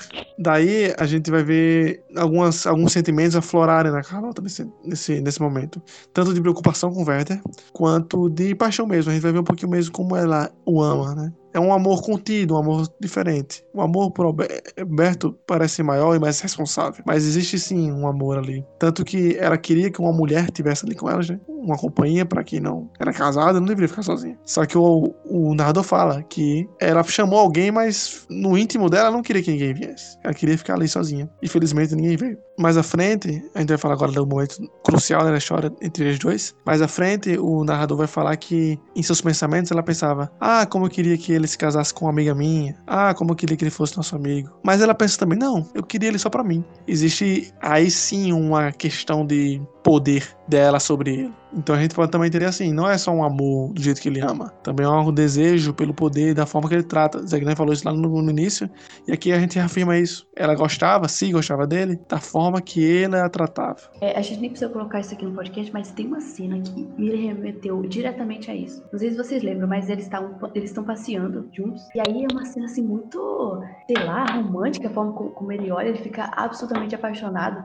É uma hora que vem passarinhos, começa a pousar na mão dela. Sim Sim, o é... rosto dela, lembra? E ela conversa assim e, para, e é narrado de uma forma que é meio assim indireta, parece que a gente fica associando como se, como se aquilo fosse uma alegoria a algo Sim. que acontece na realidade. Inclusive ela fala assim: "Os passarinhos comem na minha boca". E ela e hum. ele assim absolutamente apaixonado e assim, é muito reduzido, como se fosse um bicho, como se fosse um passarinho ali. E ela como a matrona, né? Como a manipuladora, assim, de alguma forma. Caramba. Não sei se a gente pode ver ela dessa forma, mas é como se Sim. ele comesse na boca dela o tempo todo. Ela tem é. eles nas mãos, né? Uhum. Caramba, eu não tinha pensado assim. Assim, eu tinha pensado no ponto de vista provocante, né? Que aquela cena teria. Mas não assim, é verdade. E isso, se é verdade, é a história que ele contou, né? É. Mas vamos lá.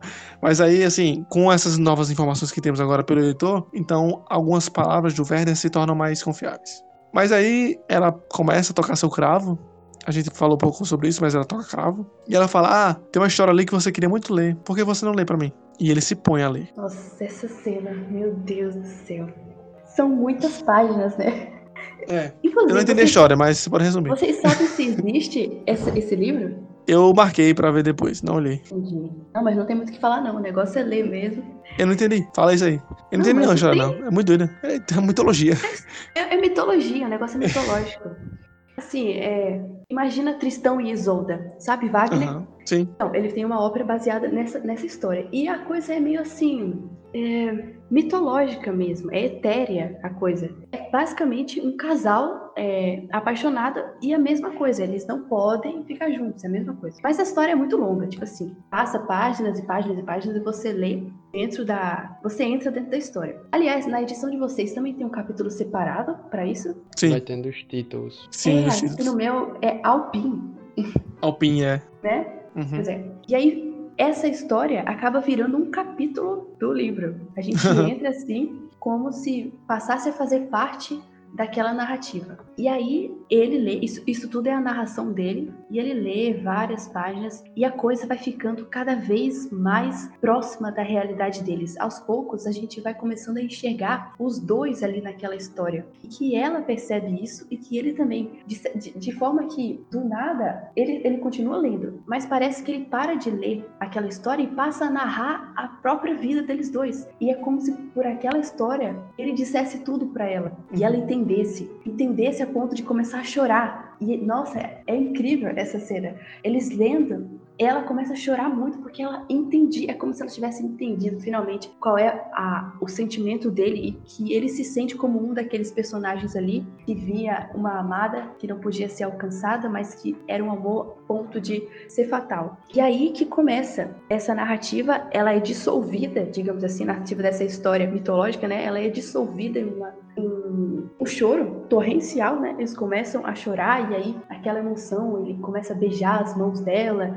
E aí a gente vê que é recíproco ela, porque ela faz a mesma coisa. Ela chora, ela interrompe a leitura dele, pega a mão, e aí parece que há uma conversa ali, uma conversa silenciosa. E aí sim a gente vê que ela tem sim alguma paixão por ele. Não dá para julgar, né, em medidas assim, se, ah, se era a mesma quantidade, se ela estaria disposta a ficar com ele, ou... porque isso em nenhum momento é questionado, né? Eu acho interessante isso aqui também, porque fala muito do estilo da, da narrativa do Gut. E se fosse um outro autor, sei lá, ele inventaria uma saída, ah, vamos fugir, pronto. É. Mas não, a coisa é para ser trágica mesmo, porque é uma história sobre um amor trágico. E ele acaba é, beijando ela, começa a abraçá-la e ela, assim, no início você pensa que, ok, será ela uma, uma Madame Bovary? Será que ela tá ali? Será que vai para algum lugar? E mais não, ela começa a achar aquilo estranho. Para, para, e começa a, Werder, por favor, para, para. E ele, não. E aí, pela primeira vez, a gente vê aí a quase consumação, né, de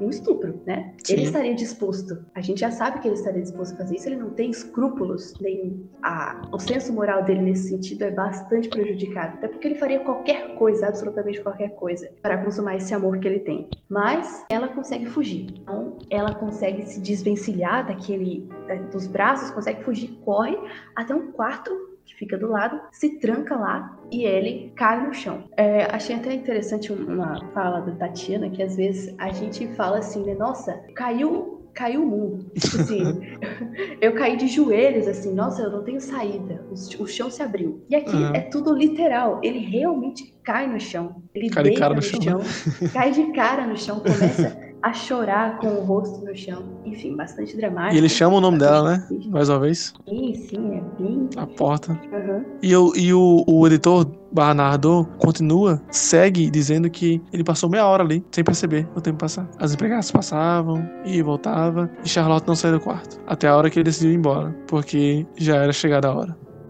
Só uma coisinha aqui antes de acabar essa parte. É, eu falei que a cena é espelho porque, tal como na primeira cena do encontro deles pela primeira vez, ela chora, né? Por uma referência, né? Eles choram por uma referência que une os dois, de literária, né? Isso é bem legal. E também volta àquele ponto que eu falei sobre o momento interrompido. Se naquele momento da dança ele tivesse beijado, que talvez acontecesse se não fosse o trovão, e não fosse tudo alvoroço, ela teria entendido qual era os, os reais sentimentos dele por ela. E ali teria acabado ou começado. Então, toda a que, que aconteceu aí, desde o primeiro encontro até agora, parece um hiato. Parece que foi interrompido e agora foi concretizado. Só que os danos que isso leva são muito grandes. Tão grandes que tira a vida de alguém.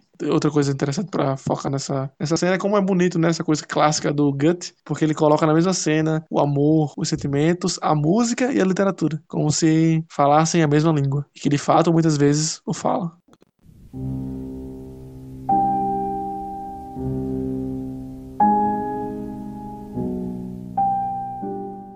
Cerca das 11 horas, Werther pergunta ao criado se Alberto estava de volta.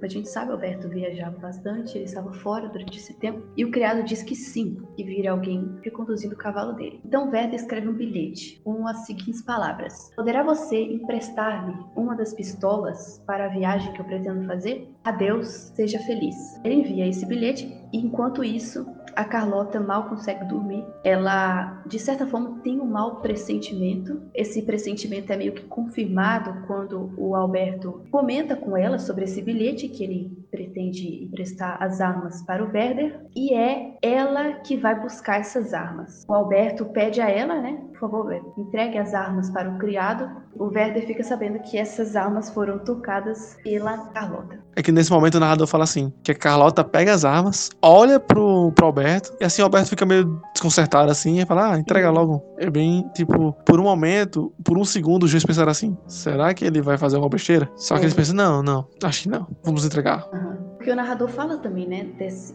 que os dois conversavam bastante sobre o Werder e de como era perigoso né, essa, essa relação que ele tinha com o suicídio, de como ele tinha tendência a isso. Então, realmente, acho que foi ali uma troca de olhares que, nossa, será que a gente devia fazer isso? E o Werder, no momento de consumar esse suicídio, ele fica sabendo que a, a arma foi foi tocada pela Charlotte, ele vê isso como um selo, como uma confirmação Sim. de que ela estaria selando aquele destino dele, porque de certa forma era por ela que ele estava fazendo aquilo e ela era uma das cúmplices, digamos assim, né, indiretas daquilo que ele estava prestes a fazer. E ele vê isso como um sinal de que ele realmente devia fazer isso, porque isso foi meio que aprovado pela Carlota. É a visão dele, né? Ele fala assim: depois das 11 horas, em torno de mim reina a tranquilidade. Parece um diário, sabe? Sim. Ele escreve assim: agradeço-vos, ó Deus, por me concederes esses últimos momentos de força. E aí ele começa a olhar pela janela, ver tudo, ver o eterno na natureza, e meio que se despede de tudo isso e conversa com a Carlota, na mente, né? Ou no papel, não, não dá para saber, e fala dela enfim, que você está em tudo que eu vejo, você, eu não consigo me diferenciar de você, e que ele escreveu um bilhete ao pai da Carlota pedindo que proteja o corpo dele. E até indica onde que ele deve ser enterrado, que é bem naquele lugarzinho no campo, entre as duas tilhas, era onde ele costumava se encontrar com a Carlota e com as crianças, ler os seus livros, enfim. É lá que ele deveria ser enterrado. E ele termina essa parte, esse, esse bilhete, dizendo assim: Elas estão carregadas da meia-noite que assim seja, Carlota. Adeus, Carlota. Adeus.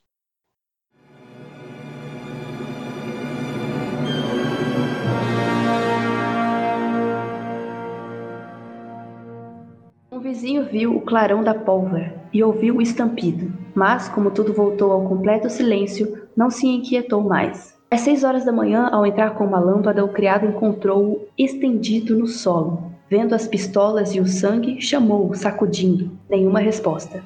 Werder estertorava. Correu ao médico. Foi à casa de Alberto. Carlota ouviu bater e sentiu arrepio por todo o corpo. Despertou o marido e ambos saltaram da cama. O criado, gritando e gaguejando, deu-lhes a notícia. Carlota caiu sem sentidos aos pés de Alberto. Quando o médico chegou, o desgraçado jazia no soalho. Não havia mais esperança de salvá-lo, pois, conquanto o pulso ainda batesse, todos os membros estavam paralisados. Ele havia metido uma bala na cabeça, acima do olho direito, e os miolos saltaram para fora. Fazendo uma tentativa, deram-lhe uma sangria no braço. O sangue correu e ele continuou a respirar. A mancha de sangue que se via no espaldar da poltrona provou que Werther estava sentado à sua secretária quando disparou a arma. Em seguida tombara e, debatendo-se na convulsão, rolara ao lado da mesma poltrona. Estirado em de súbito dorsal perto da janela, não teve mais forças para fazer qualquer movimento. Estava completamente vestido e calçado, envergando um fraque azul e um colete amarelo. A princípio a casa, e depois a vizinhança, por último a vila inteira, foi sacudida pela emoção. Alberto apareceu. Tinham posto Werder sobre o leito, com o rosto amarrado por um lenço. A sua fisionomia já era de um morto. Não fazia o menor movimento. Os pulmões a engarfavam de um modo horroroso, ora fracamente, ora com mais força. Esperava-se o fim.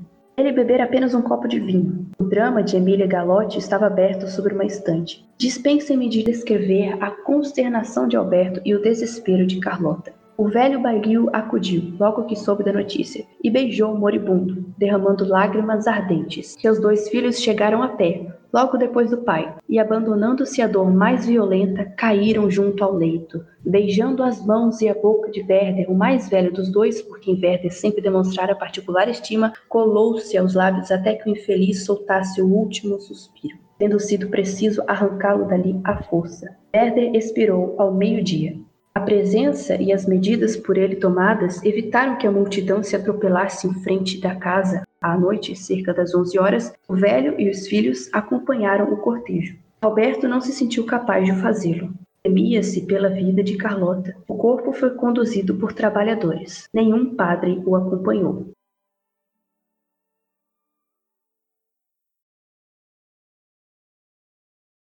Sabemos que nossa conversa de hoje foi um tanto incômoda, mas é de suma importância falarmos sobre o assunto e ainda mais em uma perspectiva literária que nos faz sentir fortes emoções, ao mesmo tempo em que nos deixa em um lugar seguro e confortável. Tendo em vista que estamos no Setembro Amarelo, mês em que a valorização da vida fica evidente, gostaríamos de reforçar a mensagem que aqueles que sintam a necessidade de ajuda procurem essa ajuda psicológica ou de outros profissionais. Se precisar conversar com alguém em um momento crítico, ligue para o número 188 Contato do Centro da Valorização à Vida. Você não está sozinho. Esperamos vocês na próxima semana com mais um tema ou mais um livro e muito mais literatura.